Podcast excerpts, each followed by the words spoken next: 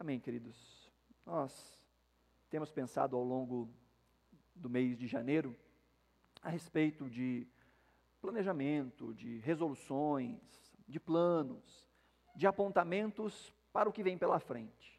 É sempre importante nós fazermos essas pausas ao longo da nossa caminhada para revermos onde estamos e aonde nós queremos chegar. Isso acontece de maneira mais corriqueira ao final de um ano ou ao início de um ano, para que a gente pare e faça, faça essa retrospectiva e comece a lançar eh, as sementes para o que há de vir. As resoluções, elas são importantes porque elas vão ah, marcando para nós os compromissos que nós fazemos. Compromissos que fazemos conosco, compromissos que fazemos com outros e, por que não dizer, compromissos que nós fazemos com Deus. Como vimos até aqui, essas resoluções, elas precisam ser a expressão da nossa própria fé. Elas precisam mostrar, elas precisam ser identificadas também como aquilo que nos constitui enquanto cristãos. Porque amamos a Deus, porque conhecemos a Deus, temos caminhos e temos planos que estão alinhados com esse conhecer e andar com Deus.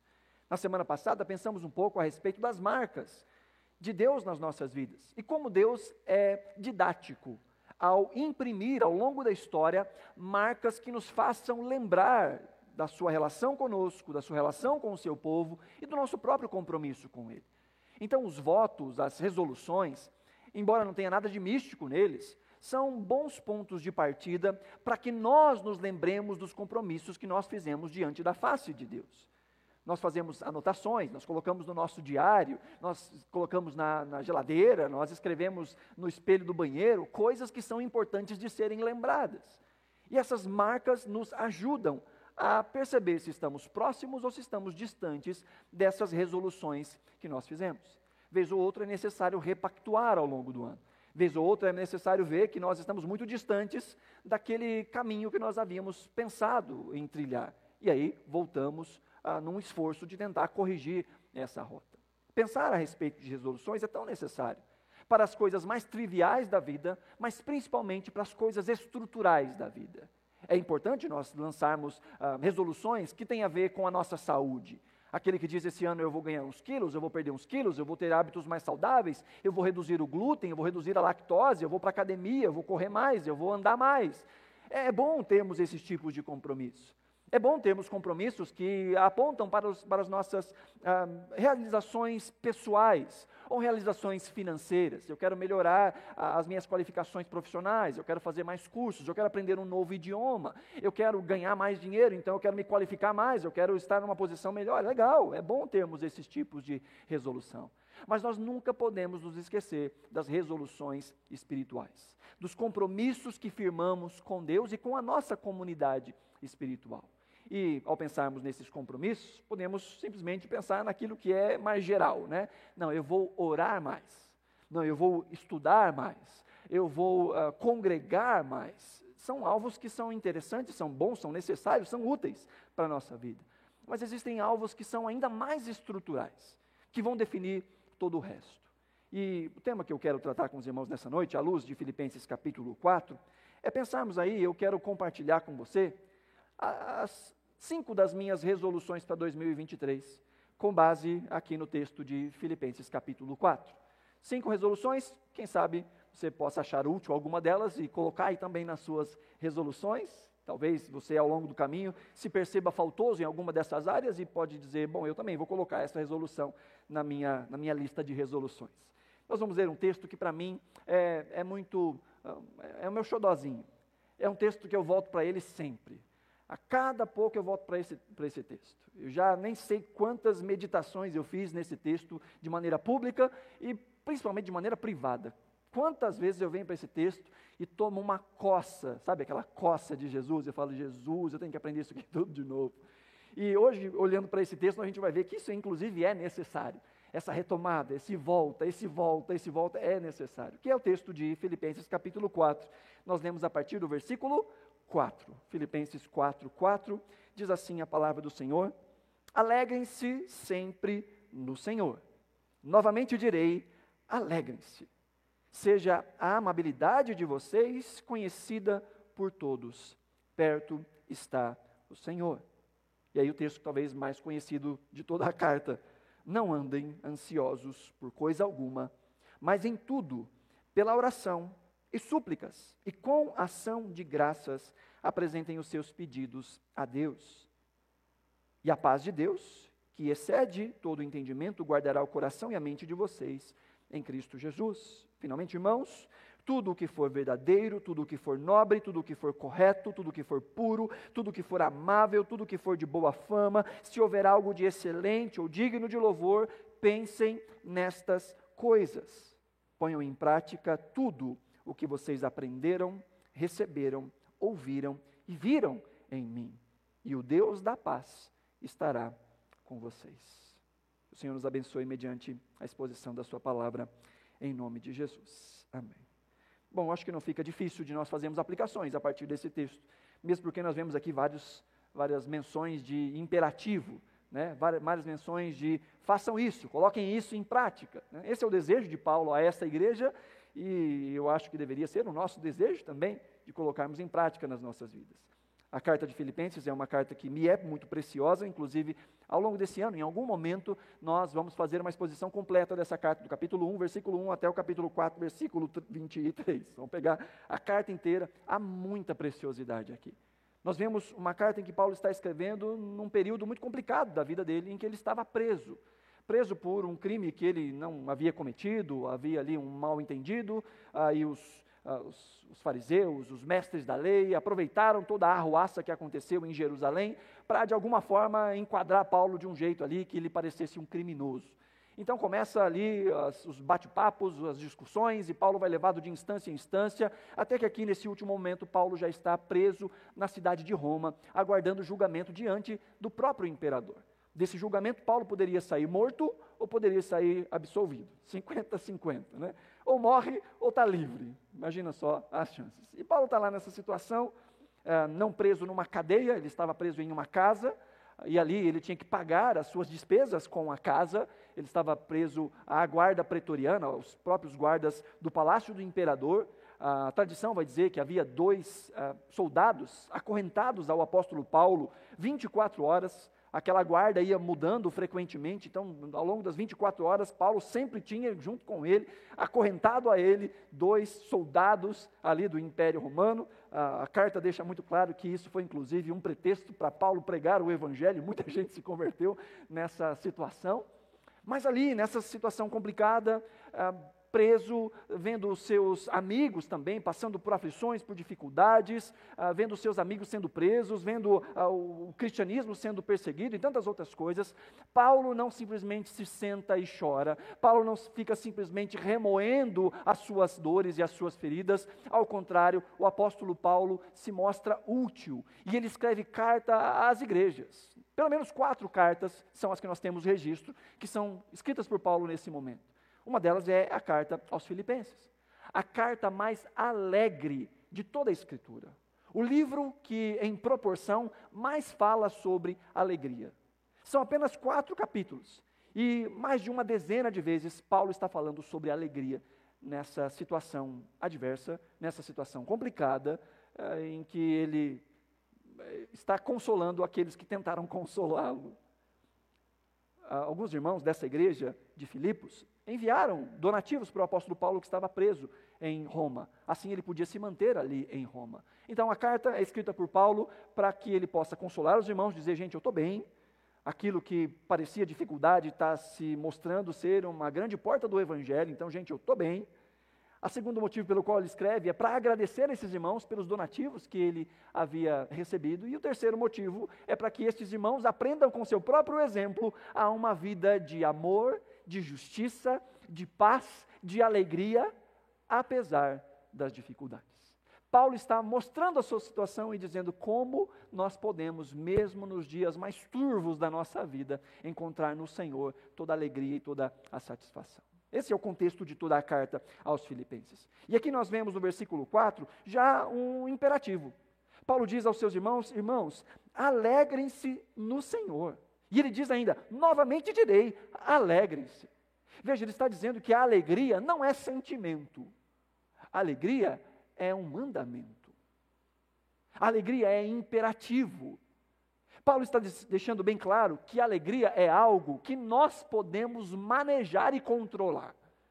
Não é simplesmente um sentimento que está no nosso coração ou não está no nosso coração, do qual nós somos reféns. Paulo está deixando bem claro que existem coisas que nós podemos fazer para que essa alegria abunde em nosso coração ou para que a gente seja refém de algo que não seja a alegria. É difícil nós tratarmos desse termo, alegria, mesmo porque alegria e felicidade ah, no português são usados geralmente de maneira intercambiável, são usados como sinônimos. Mas a ideia de alegria é diferente da ideia de felicidade. Felicidade tem muito a ver com a circunstância, coisas que nos fazem felizes. Mas a alegria ela é mais estrutural. A alegria é algo que está na profundeza do nosso ser. Muitos momentos nós vamos ver nas escrituras gente que mesmo passando por momentos de tristeza, estava alegre. Porque o contrário de alegria não é tristeza, não nos termos bíblicos. O contrário de alegria nas Escrituras é não confiar em Deus. Esse seria o oposto à alegria. Alegria nada mais é do que esse senso completo de segurança em Deus. Não necessariamente nas circunstâncias, mas em Deus. Aqui nós vemos o texto nos dizendo, Paulo nos dizendo de maneira enfática: alegrem-se no Senhor. Nós somos muito dependentes, nós seres humanos, de situações favoráveis para que a alegria esteja em nosso coração, ou para que a felicidade esteja em nosso coração. Há muitos que esperam que as coisas estejam exatamente da forma como eles planejaram que elas deveriam estar, para que então se sintam completos e se sintam seguros a alegria fundamentada no caráter de Deus, fundamentada no entender que Deus tem o controle de todas as coisas e que Ele não é mau, Ele é bom. Deus é bom. E esse Deus que é bom tem uma aliança comigo. Não precisava, mas tem. Quando nós nos entregamos ao Senhor e fazemos com Ele uma aliança, essa aliança é recíproca. O Senhor faz uma aliança conosco. E este Deus que faz uma aliança conosco não é mau, ele é bom. Ele não é contra nós, ele é por nós. E a gente pode dizer, Jean, eu sei de tudo isso. Mas às vezes o nosso coração mostra que a gente não sabe de tudo isso. Porque se nós tivéssemos plena consciência que o Deus que tem conosco uma aliança é bom, nós não nos desesperaríamos diante das circunstâncias adversas. Veja, não estou dizendo que nós não somos movidos de alguma forma pelas circunstâncias adversas. Somos seres humanos, somos fracos. E desde que o pecado entrou no mundo, confiar em Deus é algo que só o Espírito Santo consegue fazer em nós. Então nós somos abalados, vez ou outra, por coisas. Mas somos chamados a entender isso, de que o Deus que é bom tem conosco uma aliança, e essa aliança se mostrou perfeita, completa e sem medida na pessoa de Cristo Jesus na entrega de Cristo Jesus, na salvação que encontramos em Cristo Jesus. Este Deus que é bom, que é eterno, que criou todas as coisas para a sua própria glória, não por necessidade, mas ele criou para a sua própria glória, mostra o seu amor, mostra a sua grandeza, mostra a sua bondade a nós nessa relação de aliança de compromisso que ele tem conosco. Alegria fala de nós entendermos que as circunstâncias sozinhas, elas não determinam o posicionamento do nosso coração. As circunstâncias, por si só, não determinam a condição do nosso coração e da nossa mente. As circunstâncias externas não ditam como o nosso coração e a nossa mente vai se portar. O que dita isso é a nossa relação com essas coisas. Como nós vemos essas coisas. Como nós significamos essas coisas ao olharmos para as dificuldades ao nosso redor, o que é que nós projetamos sobre elas? Será que é a visão de que existe um Deus que é bom apesar das circunstâncias externas? Ou será que ao olharmos para as circunstâncias desfavoráveis, o que nós pensamos é: Deus se esqueceu de mim, Deus não me ama, Deus não cuida de mim? Olhamos para as circunstâncias e deixamos que as circunstâncias definam quem é Deus? Ou será que olhando para Deus nós definimos como as circunstâncias vão relacionar com a nossa vida? A grande questão está do nosso ponto de vista. Um cristão, ele pode se alegrar interiormente, mesmo quando do lado de fora está tudo sombrio. Porque o nosso conhecimento da vida, o nosso conhecimento do tempo, ele é muito limitado. O que nós temos acesso? Nós temos acesso às memórias do passado, que são enviesadas. Tem gente que acha que o passado foi muito mais bom do que foi de verdade, né? Muito melhor do que foi de verdade. Sabe aquele saudosismo? Ah, no meu tempo que era bom. Reclamava pra caramba no tempo dele lá atrás. Mas agora olha para trás com saudosismo, com é, romanceia lá atrás. Tinha muita dificuldade lá. Tinha muito problema lá, mas agora olha de uma forma diferente. Ou então olha para a situação como se ela fosse muito pior do que de fato foi. O nosso compromisso emocional com o passado já atrapalha a nossa memória. Tem coisas que a gente acha que lembra, mas nem lembra de verdade. A gente está criando na mente histórias, aumentando histórias, reinventando histórias. Nós olhamos para trás já com os olhos turvos. Nós olhamos para agora também de uma forma muito limitada através do nosso estado de espírito, julgamos coisas. Através da própria inclinação da nossa vontade, quando queremos que certas coisas sejam de certos jeitos, saímos procurando evidências. Criamos a nossa teoria, criamos a nossa tese, saímos buscando evidências para apontar para aquilo que vale a pena nós acreditarmos. Então nós olhamos para o presente também de uma forma muito complicada, nem sempre realista. Nem sempre olhamos de fato as nossas condições. Às vezes nos achamos melhores do que somos, ou piores do que somos. Paulo vai dizer em Romanos capítulo 12 que nós devemos ter um pensamento equilibrado ao nosso respeito, mas isso é muito difícil. A nossa visão nem sempre é realista do presente. E por que não dizer que nós não temos qualquer capacidade de prever o futuro? Nós podemos, de alguma forma, pensar que certos passos levam a um futuro de maneira geral, mas já vivemos o suficiente para saber que às vezes essa matemática não é exata. Às vezes fazemos todas as coisas do jeito certo e o caminho do fim não é aquele que a gente achava que ia ser. E vemos na nossa história, ou talvez na história de outros, pessoas que fazem as coisas tudo errado e no final dá certo. Então nem sempre essa matemática é, é fecha em zero. É isso que trata o texto de Provérbios, é isso que trata o texto de Eclesiastes que são coisas que apontam para a sabedoria da vida geral. Mas o autor de Eclesiastes vai dizer: Mas já deu para viver o suficiente e perceber que as coisas não fecham sempre da forma como a gente gostaria. Ao pensarmos na vida, nós precisamos entender que nós somos limitados. E muitas são as vezes que nós julgamos a bondade de Deus com base na nossa limitação humana. O autor, Paulo, vai nos dizer que a alegria deve habitar no nosso coração. Mas alegria como? Se existem situações adversas. Paulo mesmo nos dá aqui a chave para nós sermos alegres. Ele diz: alegrem-se sempre, ou seja, o tempo todo, independente das circunstâncias, independente do dia bom ou aquele dia que a gente chama de não bom, dia mal. Ele diz: alegrem-se sempre, mas agora ele diz: no Senhor. Não é na situação, não é no resultado, não é na expectativa de como as coisas deveriam ser ou são. Alegre-se sempre no Senhor. Ele escolhe muito bem essa palavra Senhor, palavra Kyrios, que fala de senhorio mesmo, de monarca, de rei, daquele que governa, daquele que define coisas, daquele que tem poder na sua palavra para decretar coisas e essas coisas serão cumpridas. Quer queira, quer não, elas serão cumpridas.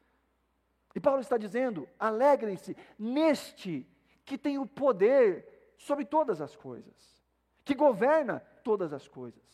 Alegre-se no Senhor, confiando no caráter do Senhor, confiando que este que tem o poder sobre todas as coisas é bom e que tem o poder não só de mudar as coisas, como de usar as coisas para o nosso bem, para o nosso crescimento. Nós já estamos cansados de ouvir o texto de Romanos 8, 28, que sabemos que todas as coisas cooperam conjuntamente para o bem daqueles que amam a Deus. E aquele que está guardado em Deus sabe disso. Não sabe? Sabe ou não sabe? Mas às vezes a prática. Tinha uma professora minha de pedagogia que ela dizia que prá, na prática a teoria é outra. Na prática a teoria é outra. A gente sabe. Mas vêm as dificuldades, vêm os problemas e a nossa mente se turva. O nosso coração se turva, os nossos olhos se turvam diante das dificuldades.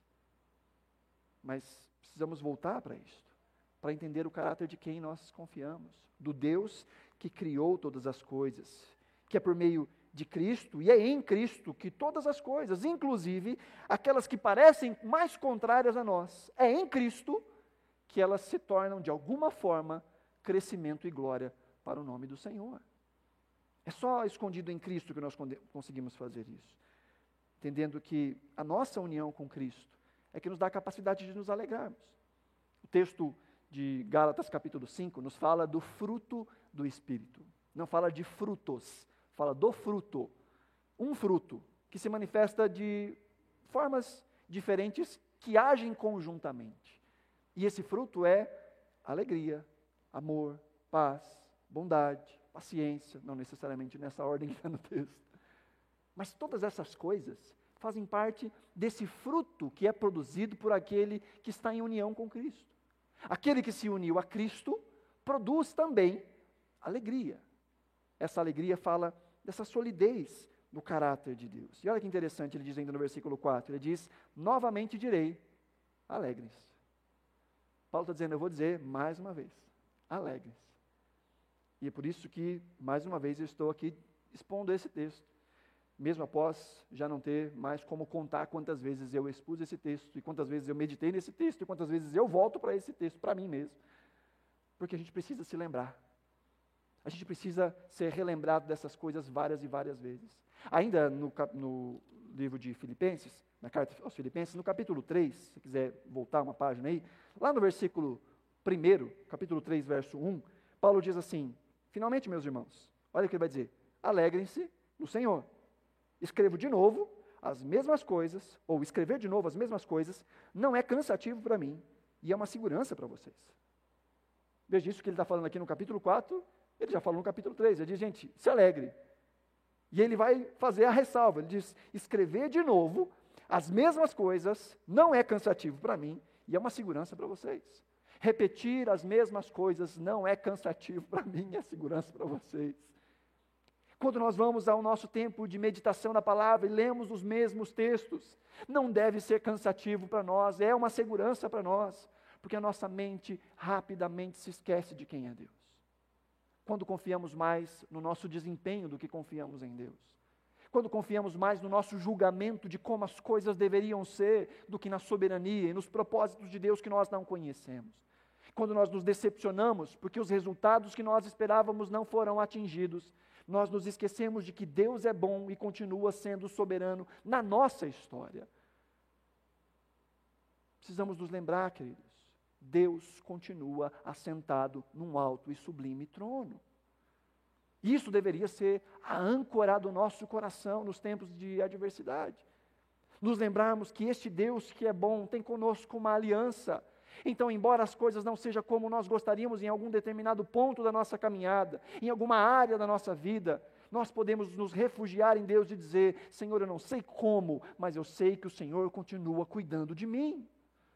Senhor, eu não sei como isso aqui de alguma forma vai ser útil, mas o Deus que é bom, o Deus que é bom, o Deus que é bom, tem comigo uma aliança. E Ele diz que absolutamente todas as coisas vão cooperar conjuntamente. Eu não sei fazer essa matemática. A minha mente é limitada. Eu não sei como juntando isso com isso vai fazer com que eu cresça, mas eu sei que o Senhor é bom. Amém. Paulo diz: alegrem-se sempre no Senhor. Então, quero compartilhar com você já a minha primeira resolução para esse ano. Se você quiser, você pode fazer dela a sua resolução. Minha resolução para esse ano é que a minha alegria esteja ancorada no Senhor e no seu caráter. Essa é a minha busca para esse ano. Que a minha alegria não seja definida pelas minhas circunstâncias. Que a minha alegria esteja ancorada no Senhor e no caráter dele. E ele é bom. Na sequência do texto, ele diz no versículo 5: Seja a amabilidade de vocês conhecida por todos, perto está o Senhor. Ele fala aqui de um posicionamento de vida para com os outros. Primeiro, ele fala dessa questão estrutural no versículo 4, de algo interior. Agora ele fala de algo que é exterior e abrangente. Ele fala que a nossa amabilidade deve ser conhecida por todas as pessoas. É interessante que ele começa essa sessão no versículo 2 falando de uma treta que estava tendo na igreja. Olha aí o versículo 2, ele diz: O que eu rogo a Evódia e também a Sintique, nomes lindos se você ainda não tem filho e filha, né, para colocar nas menininhas aí, Evódia e Sintique. Né? Então fica a sugestão. Ele diz: O que eu rogo para Evódia e Sintique é que elas vivam em harmonia no Senhor. Sim, e peço a você, leal companheiro de julgo, que as ajude, pois lutaram ao meu lado na causa do Evangelho, com Clemente e meus demais cooperadores. Seus nomes estão no livro da vida. Havia uma disputa, alguma coisa estava acontecendo em que essas irmãs, crentes, Evódia e Sintique, que ajudaram Paulo em alguma coisa do seu ministério, estavam tretadas. Estava dando guerra, estava dando briga de alguma forma. E Paulo diz: Meninas, o nome de vocês está escrito no livro da vida, vocês me ajudaram tanto. Que vocês não buscam a harmonia? Não buscam viver de maneira harmoniosa? Alguma divergência aconteceu entre elas. Algo supérfluo aconteceu entre elas. E Paulo está dizendo: volte para a harmonia. Volte para aquilo que vocês têm em comum, que é a salvação, que é o amor ao Evangelho, que é o amor a Cristo, que é o fato de servirem ao Senhor. E ele pede aqui para esse tal de leal companheiro que intervenha, de alguma forma tente resolver ali a situação. Então é em face dessa unidade que deve haver, essa, essa tolerância, esse amor, essa generosidade, essa amabilidade que deve haver entre os irmãos em Cristo. Agora, Paulo estende isso no versículo 5, dizendo: Seja a amabilidade de vocês conhecida por todos, estendida a todos. Essa amabilidade, a NVI traduz como amabilidade, ela é uma palavra no grego que não, nenhuma palavra no português consegue abraçar todos os seus significados.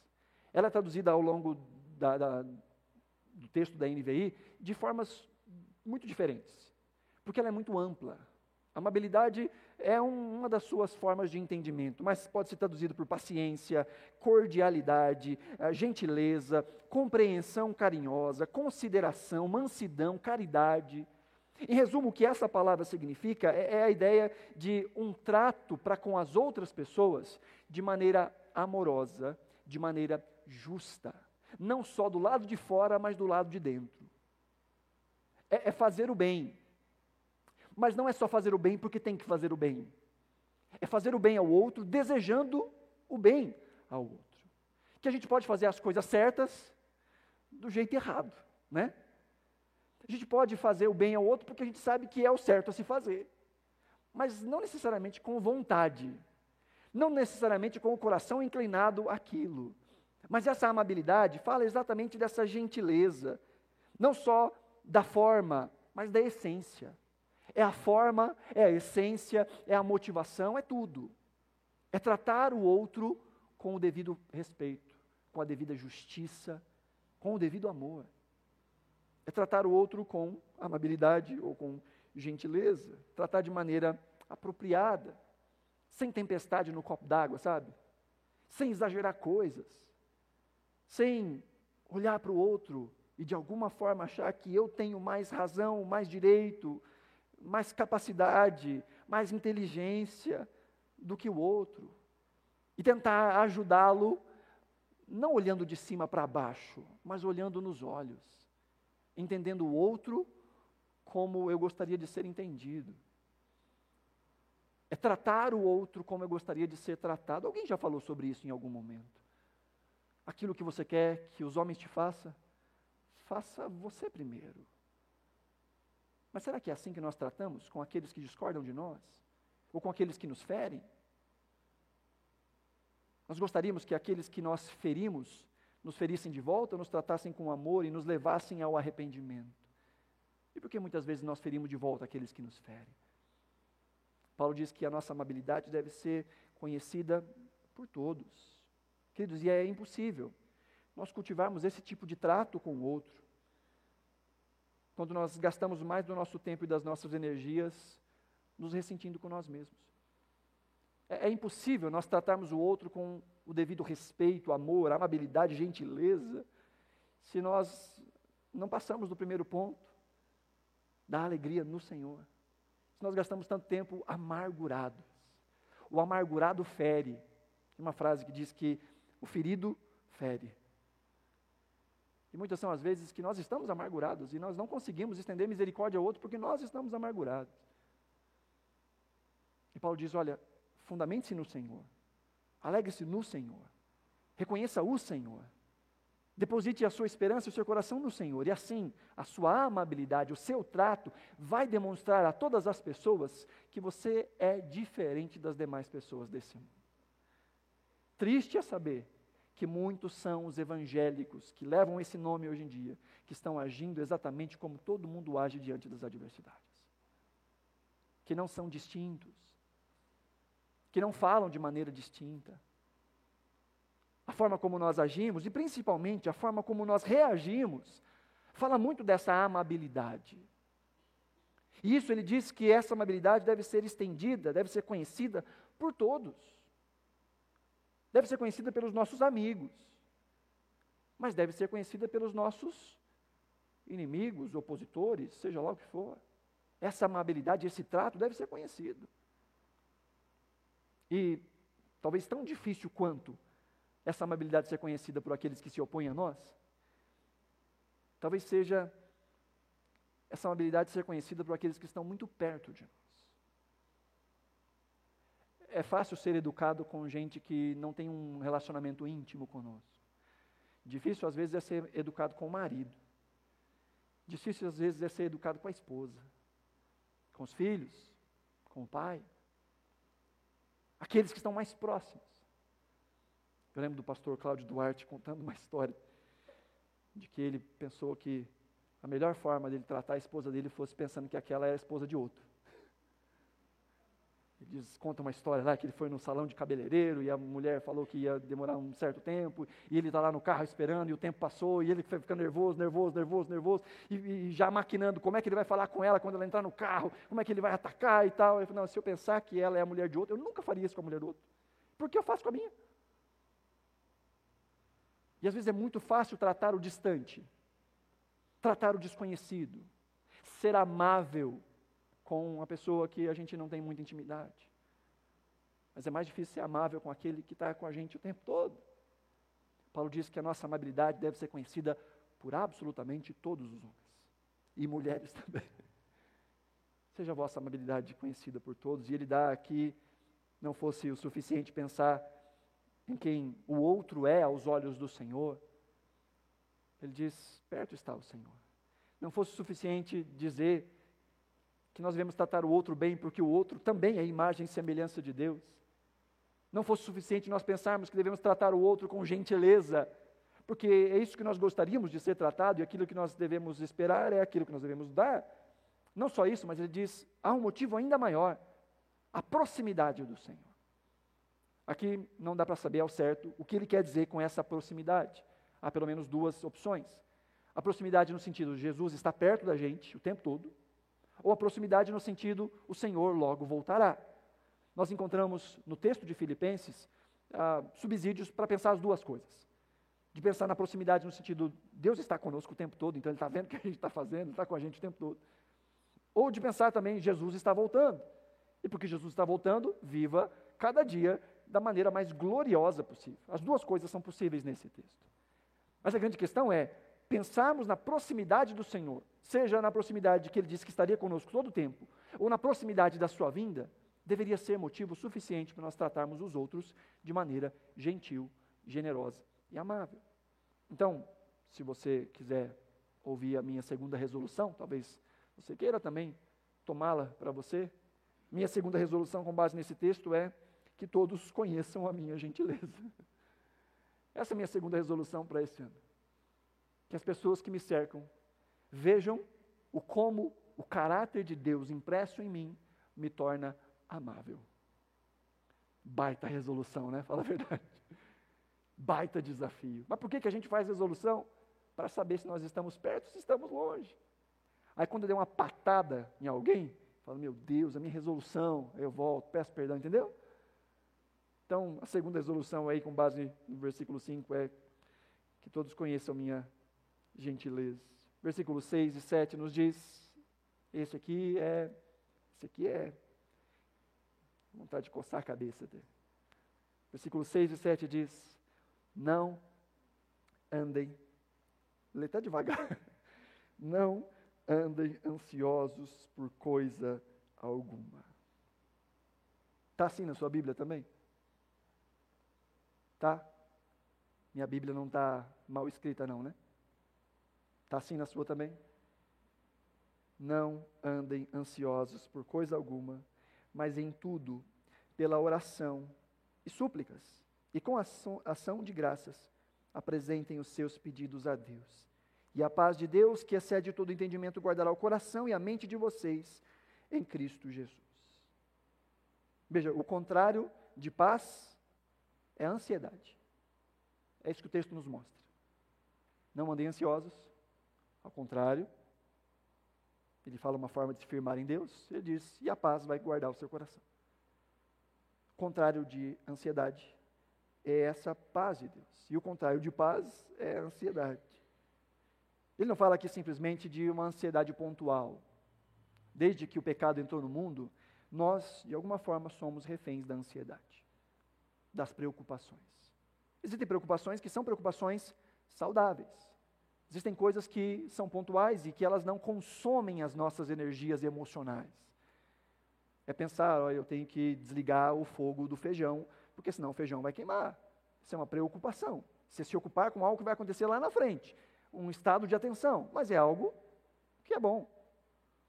Preocupação é algo que aflige o nosso coração quando nós somos pegos de surpresa em relação a alguma coisa. E quanto a isso, nós não podemos fazer nada.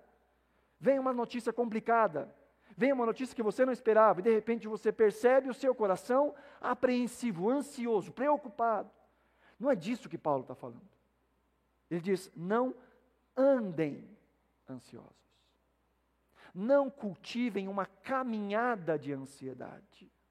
Não mantenham a ansiedade no coração mais do que ela deve estar.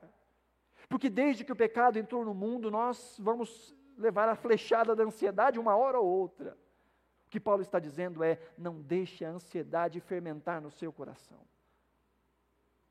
Há um escritor antigo, e como essa frase já foi atribuída a tantas pessoas, não vou nem citar, diz que nós não podemos impedir que um pássaro pouse em nossa cabeça, mas nós podemos impedir que ele faça um ninho na nossa cabeça. Nós não podemos impedir que a ansiedade venha ao nosso coração. Mas nós podemos impedir de vivermos a ansiedade. Óbvio que aqui nós estamos tratando da ansiedade do dia a dia, da ansiedade que está no nosso controle.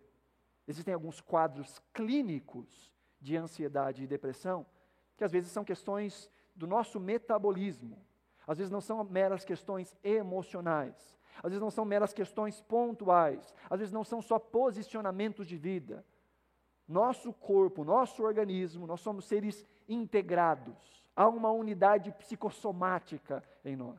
Gostou da palavra? Unidade psicossomática. O nosso corpo e a nossa mente trabalham juntos. E às vezes o nosso emocional está abalado e o nosso corpo sente. Mas às vezes é o nosso corpo que está abalado e o nosso emocional sente. Às vezes são substâncias do nosso cérebro que estão desreguladas e que elas precisam voltar à normalidade. E que nós não temos sequer condições de tratar as causas da nossa apatia, da nossa dificuldade emocional, porque nós não estamos, não estamos biologicamente inteiros para fazer isso.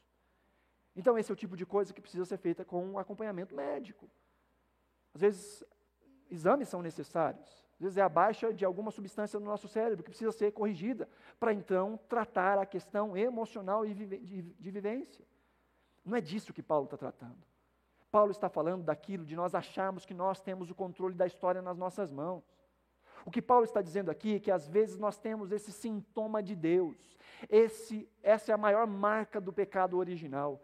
É, esse é de fato o pecado original. Queremos ser iguais a Deus. Deus nos criou a sua imagem, mas não foi o suficiente. Nós queríamos ser Deus. E às vezes as situações não são como nós gostaríamos, e isso abate o nosso coração, porque nós queríamos que a situação fosse como nós queremos. Então vem a ansiedade. Então vem a dificuldade de manter o coração. A paz de Deus que o texto fala, essa paz que Deus infunde em nosso coração, ela é esse entendimento do controle soberano, sábio e bondoso de Deus sobre a nossa vida e a nossa história. É dessa paz que o texto está falando. De entender que Deus controla a nossa vida, que Deus segura a nossa vida e que Ele é soberano, ou seja, nada pode movê-lo. Segundo, Ele é sábio, Ele tem caminhos mais altos do que o nosso, Ele tem pensamentos mais altos que o nosso. E terceiro, que Ele é bom. Talvez você já me ouviu contando essa história e eu vou repetir ela de novo. De alguém que morava num sítio e tinha o um vizinho fofoqueiro no sítio. E um dia, o cavalo daquele fazendeiro fugiu. E aí vem o vizinho fofoqueiro e fala: Poxa, que falta de sorte você, hein? Perdeu o seu cavalo. E aquele homem crente, ele diz: Eu não sei dessas coisas de sorte ou de azar, eu confio em Deus. Então, o cavalo vai embora. E foi embora. Passado algum tempo, aquele cavalo volta com um grupo de cavalos selvagens até a terra daquele homem e aquele rebanho de cavalos dele, não sei se o coletivo de, de cavalo é rebanho, mas fica por rebanho, cresce exponencialmente. Aí vem o vizinho fofoqueiro e fala para ele: Poxa, que sorte, hein? Aquele cavalo que fugiu trouxe um monte de cavalo selvagem. E um dia o filho daquele fazendeiro, alimentando os cavalos, e inclusive os cavalos selvagens, toma um coice de um cavalo selvagem e quebra uma de suas pernas.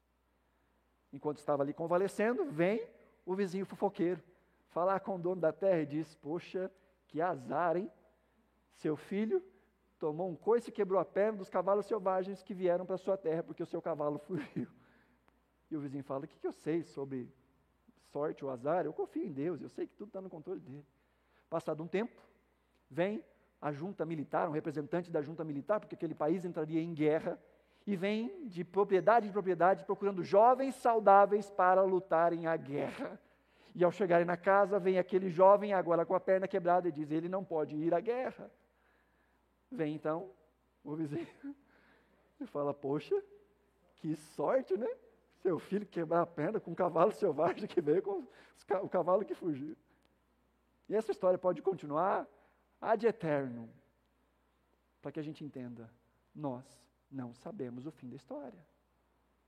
O que sabemos sobre o tempo? Há um Deus que não é refém do tempo. Há um Deus que está acima do tempo.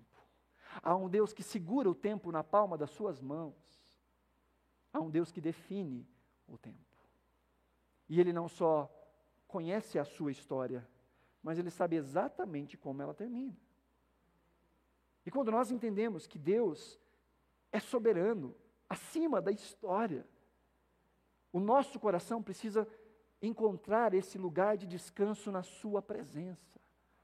A paz está em confiar no caráter desse Deus que é sábio para além de nós. Mas o texto nos diz que ao invés de nós andarmos ansiosos, o que nós devemos fazer é falar sobre isso. Eu não quero reduzir a oração aqui a um mero tipo de terapia, mas há uma parte importante dos processos de terapia que é chamada de verbalização, que é falar a respeito, que é trazer forma à nossa dor e à nossa insegurança, à nossa dificuldade. Em geral, aquilo que acontece nos consultórios de psicólogos, a gente chama de uma, uma uh, escuta especializada. Ou seja, é alguém que tem ferramentas, mecanismos isso deveria ser também muito comum entre pastores, infelizmente não é. Alguns conseguem fazer isso muito bem. Fazer perguntas. Perguntas. Para que o outro consiga definir de fato o que ele está sentindo. Porque às vezes a gente só sente dor. Não sabe nem explicar, só dói. Não sabe nem como consertar, porque não sabe o que está quebrado. Só sabe que dói. E aí é necessário juntar essa massa informe de dor e dar um nome para ela. Tentar entender o que ela é. E Paulo diz: fale sobre isso, argumente sobre isso, mas fale sobre isso com quem de direito. Fale com Deus. Apresente a Deus. Aqui é um contraste muito lindo. Ele diz: Não andem ansiosos por coisa alguma, mas em tudo apresentem as suas orações diante de Deus. Ele diz primeiro: Não existe nada, coisa alguma, que vale a pena andar ansioso por. Mas depois ele diz: Mas todas as coisas podem ser apresentadas diante da face de Deus. Todas as coisas. Não existe nada que é grande demais a ser apresentado diante do Senhor. Não existe nada que é pequeno demais a ser apresentado diante do Senhor. Não existe nada que é besta demais a ser apresentado diante do Senhor. Tem uma ilustração que conta, isso é um fato real. O Dr. Campbell, que foi o uh, pastor, por assim dizer, da igreja de Westminster, depois que o Martin Lloyd Jones deixou, ele conta que pregando sobre esse tema de apresentar todas as coisas diante de Deus, uma senhora ao final do culto foi chamá-lo e disse: Dr. Campbell, que, que pregação maravilhosa essa, mas deixa eu te fazer uma pergunta. O que eu devo apresentar ao Senhor?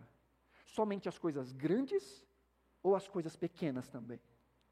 E ele, com um sorriso no rosto, diz: Diante de Deus, tudo que você apresentar é pequeno. Diante daquele que é grandioso, não existe nada na nossa vida que seja grandioso. Então, se tudo que a gente apresenta é pequeno, logo, a gente pode apresentar absolutamente toda coisa diante do Senhor. Há coisas que outros chamariam de bobo. Apresente isso. Se isso incomoda o seu coração, apresente diante do Senhor. Há coisas que te parecem ser impossíveis, apresente essas coisas diante do Senhor. Ele, inclusive, fala aqui de um grau de apresentação. Ele diz: apresente tudo pela oração e súplica. A oração é a oração corriqueira. A súplica você sabe o que é. Súplica é o desespero. Súplica é o choro. Súplica é o famoso pelo amor de Deus. É quando nós chegamos diante de Deus com o coração dilacerado e nós desaguamos diante da face do Senhor. Paulo diz: apresente tudo.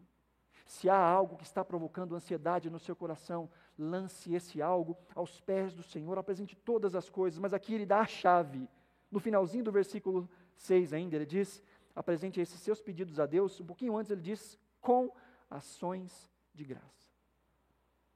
Oração, súplica com ação de graças. E aqui está a chave para que o nosso coração encontre essa paz no meio da adversidade. Agradecer. A gratidão é esse estado mental, é essa prontidão é esse exercício que lembra quem Deus é. Que olha para a sua história e coleciona, como falamos na última semana, as marcas dessa graça de Deus. Olha para a sua história e vê os rastros dessa graça que te trouxeram até aqui. Essa gratidão que nos faz lembrar como o Senhor cuidou de nós até aqui. É a gratidão que também pode nos motivar a orar, mesmo diante da não resolução da nossa questão. Quando há algo que nos aflige, nós trazemos diante do Senhor e nós oramos e nós dizemos: Senhor, e eu estou agradecido ao Senhor. E ao dizer que nós estamos agradecidos, diante da apresentação de um pedido, não é dizer, eu sei que o Senhor vai resolver do jeito que eu espero. Aquele que confia no Senhor, que se alegra no Senhor, que apresenta os seus pedidos diante do Senhor, aquele que espera a paz do Senhor, é esse que entende a bondade do Senhor e, portanto, ele pode dizer na sua oração: Senhor, eu sei que de qualquer forma que o Senhor responder esta minha oração, vai ser a melhor forma. Deu para captar aí? Vamos de novo. Diante de uma adversidade, diante de um desejo, diante daquilo que nós esperamos, nós oramos, nós entregamos diante do Senhor, mas nós não confiamos na situação, nós confiamos no caráter de Deus. Nós não confiamos que é a resolução daquela situação que será o nosso porto seguro. Nós confiamos no caráter de Deus. Então, se Deus responder exatamente como nós pedimos, nós nos alegramos. Mas se Deus, e aí é mais difícil, responder de maneira oposta àquilo que a gente gostaria, o que, que a gente faz? continua confiando no caráter soberano, sábio e bondoso de Deus. Confiar no Senhor e orar com ação de graças é dizer: Senhor, eu confio é no Senhor. E se o Senhor quiser responder de maneira completamente diferente dessa que eu estou pedindo, Senhor, eu sei que vai ser desconfortável, que eu vou chorar, às vezes eu vou reclamar, eu vou murmurar, às vezes eu vou falar mais do que devia. Senhor, eu sei que se o Senhor responder diferente disso que eu estou pedindo, o meu coração não vai ficar legal com isso. Mas, Senhor, eu sei que o Senhor é mais sábio do que eu. Que o Senhor é todo bom. E que o Senhor tem o controle da minha vida na palma das Suas mãos. Por isso eu descanso no Senhor, apesar das circunstâncias.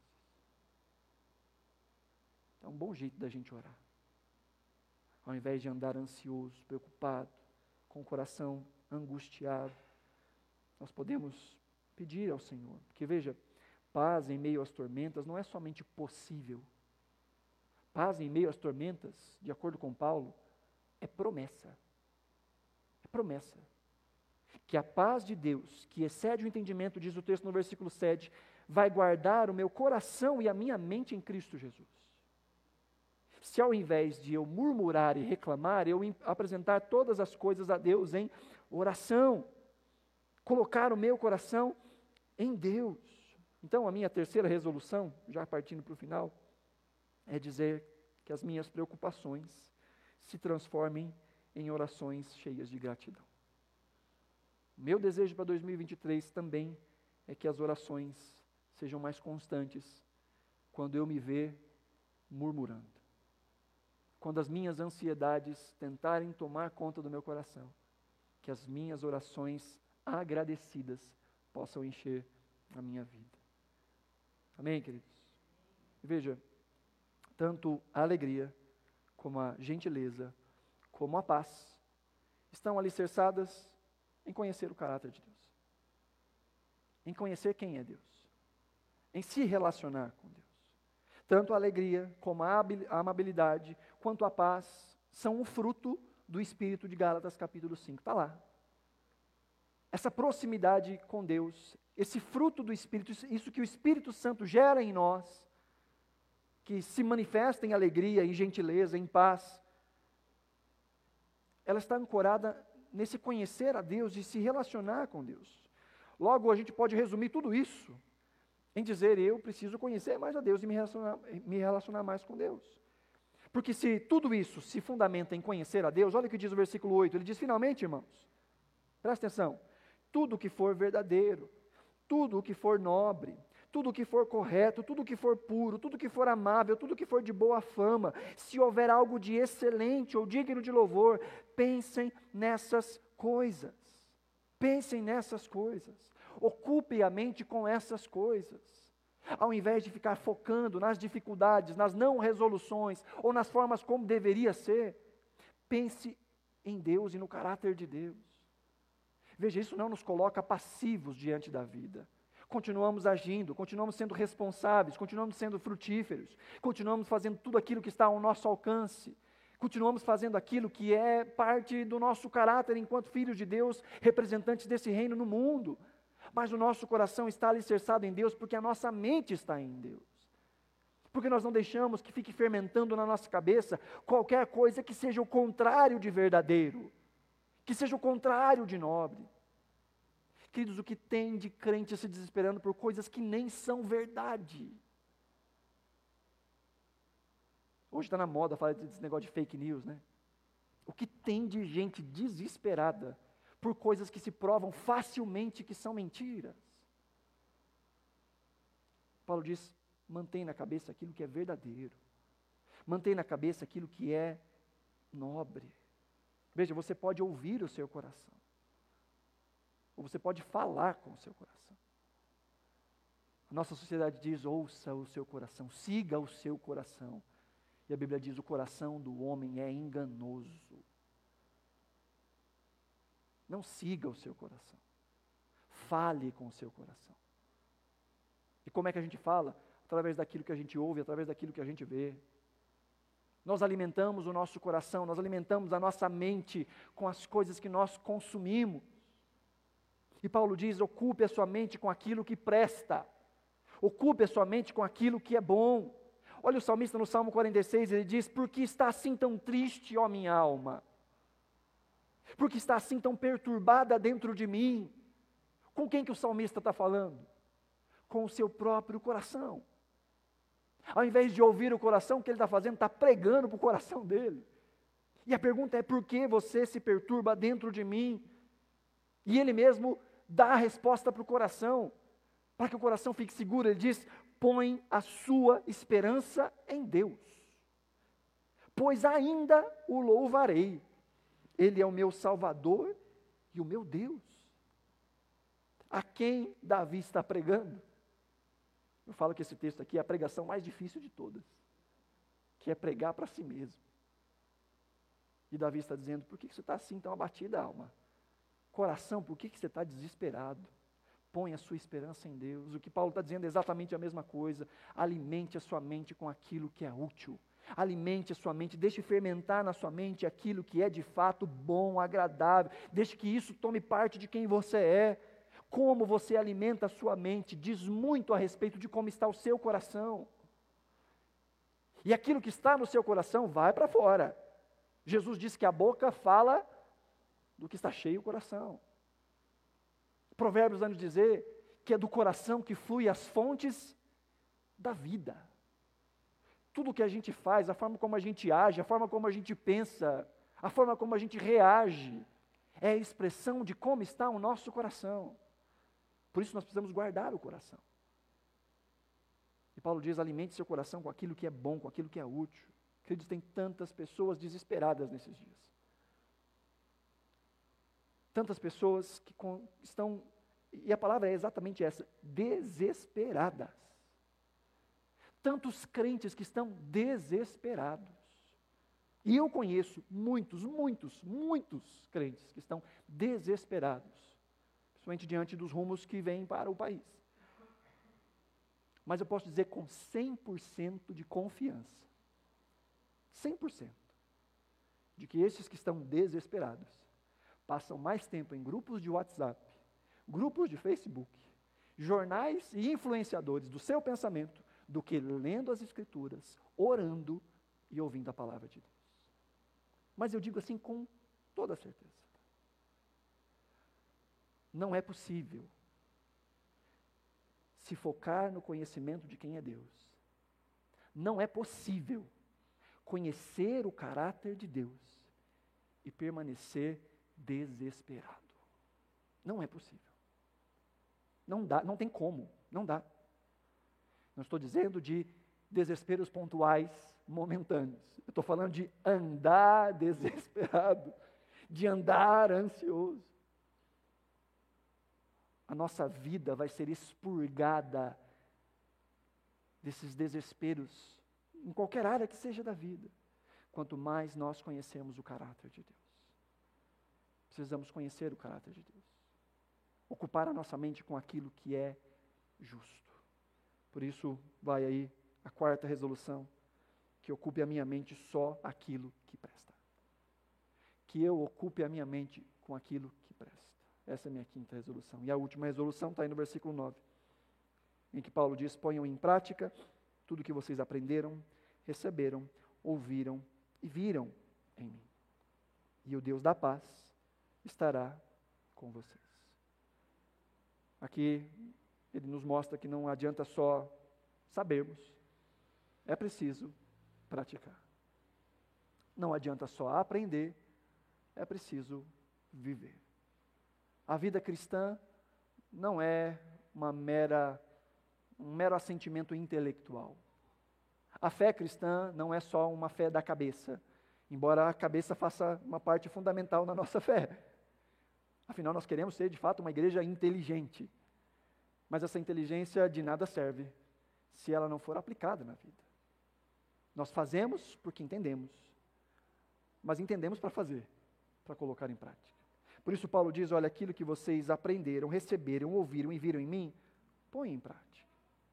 aquilo que você tem aprendido da parte de Deus, coloque em prática no seu dia a dia. Faça desafios a você. Não sei se você já percebeu, mas é costume em todas as ministrações eu fazer algum tipo de aplicação que seja pessoal, pontual, que dá para desenvolver de alguma forma. Você pode ter as suas aplicações. Como é que eu vou praticar essa palavra na minha vida? Paulo diz: coloque em prática aquilo que você aprendeu da parte do Senhor. E aqui ele diz pelo menos duas formas que a gente aprende. Primeiro, aquilo que a gente aprende de maneira propositiva. Ou seja, vocês foram ensinados, é isso que ele está dizendo, vocês foram ensinados alguma coisa, houve um tipo de ensino formal ali, seja com palavras, seja com pregações, seja com as próprias cartas. Há coisas que nós aprendemos assim, de maneira propositiva, pensamos e aprendemos. Mas Paulo diz: existe uma outra forma de aprender e vocês também viram isso. Paulo diz: vocês viram como eu vivo, vocês viram como eu falo, vocês viram as coisas que eu fiz. Porque nós não aprendemos apenas de maneira propositiva, nós aprendemos de maneira comunitária. Nós aprendemos com a vida um dos outros. Nós aprendemos com os exemplos de fé uns dos outros. Nós aprendemos com o crescimento uns dos outros. Assim como nós aprendemos com os fracassos, as dificuldades momentâneas uns dos outros. Aprendemos ao que fazer e ao que não fazer.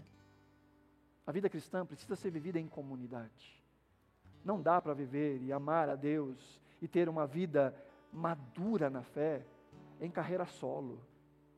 Nós precisamos de companheiros de fé. Hoje, Deus tem te plantado nessa comunidade, mas você precisa se entregar a ela, se entregar aos seus irmãos. É muito bom que você venha aos domingos à noite. Se puder vir nas quintas, melhor ainda. Mas ser igreja não é só participar de programação. Ser igreja é se dar e receber. Ser igreja é conhecer um ao outro. É óbvio que quanto mais a comunidade vai crescendo, mais difícil vai ficando conhecer todas as histórias.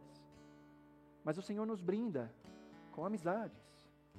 E é tão importante desenvolvermos amizades. Temos algumas panelinhas espirituais, é importante para partilharmos das nossas dificuldades, para partilharmos dos nossos motivos de oração para aprendermos com a caminhada de outros, com os erros e com os acertos de outros. E Paulo diz: aquilo que vocês aprenderam, receberam, ouviram e viram em mim, coloquem isso em prática. Assim, o Deus da paz estará com vocês.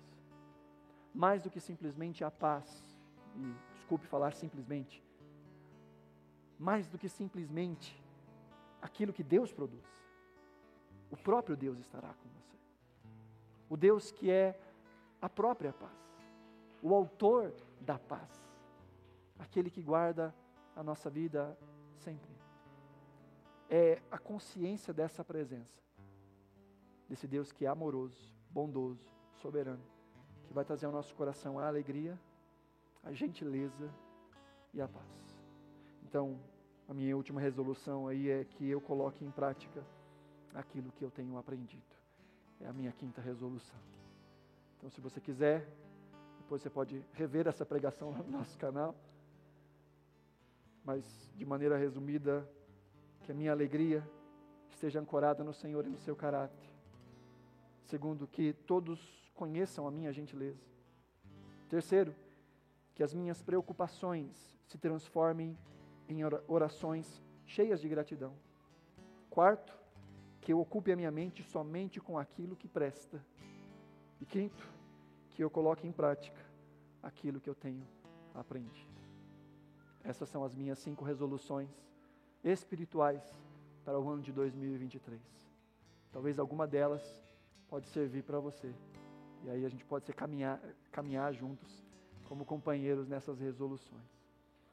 Deus tem para você alegria Deus tem para você paz. E essa alegria, essa paz vão gerar em você gentileza.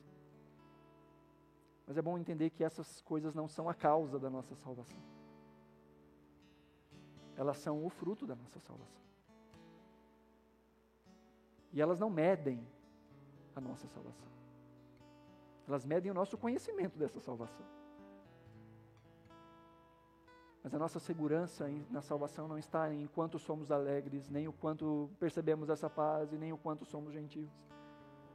A nossa segurança na salvação está na obra redentora de Cristo Jesus, que nos chamou, que nos salvou, quando a gente era fraco, pecador, quando a gente não conseguia fazer nada disso, o Senhor nos alcançou. Quando a gente era indiferente ao Senhor, quando a gente estava nessa situação, o Senhor nos, nos chamou. Quando nós não merecíamos, o Senhor nos amou, o Senhor nos atraiu, o Senhor nos salvou e Ele nos sustenta.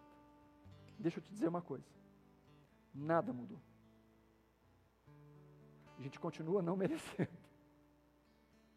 E Deus continua nos amando, nos atraindo, aplicando a sua salvação a nós. E Ele nos chama a conhecermos mais dessa verdade. Porque a ansiedade não muda o nosso futuro, ela só torna o nosso presente mais miserável. E a falta de conhecimento da salvação de Deus não muda a nossa salvação. Mas ela só torna o nosso hoje mais pobre, mais fraco. A Bíblia nos diz que naquele dia alguns chegarão na salvação como que chamuscados pelo fogo. Mas vão ser salvos. Não muda. Mas quanto mais conhecemos a Deus, mais a gente muda aqui. Mais seguros nós nos sentimos. Mais alegres nós nos sentimos. Mais em paz nós vivemos. Mais gentis nós nos mostramos. Porque essas coisas não são o motivo da nossa salvação, são a consequência dela. Cristo te chama, Cristo te ama, nada mudou, Cristo continua sendo bom. E Ele tem para você uma vida acima da média. Basta você conhecê-lo e prosseguir em conhecer. E isso fala de organizar a mente e colocar em prática a palavra de Deus. Se você puder, coloque-se de pé, nós vamos orar.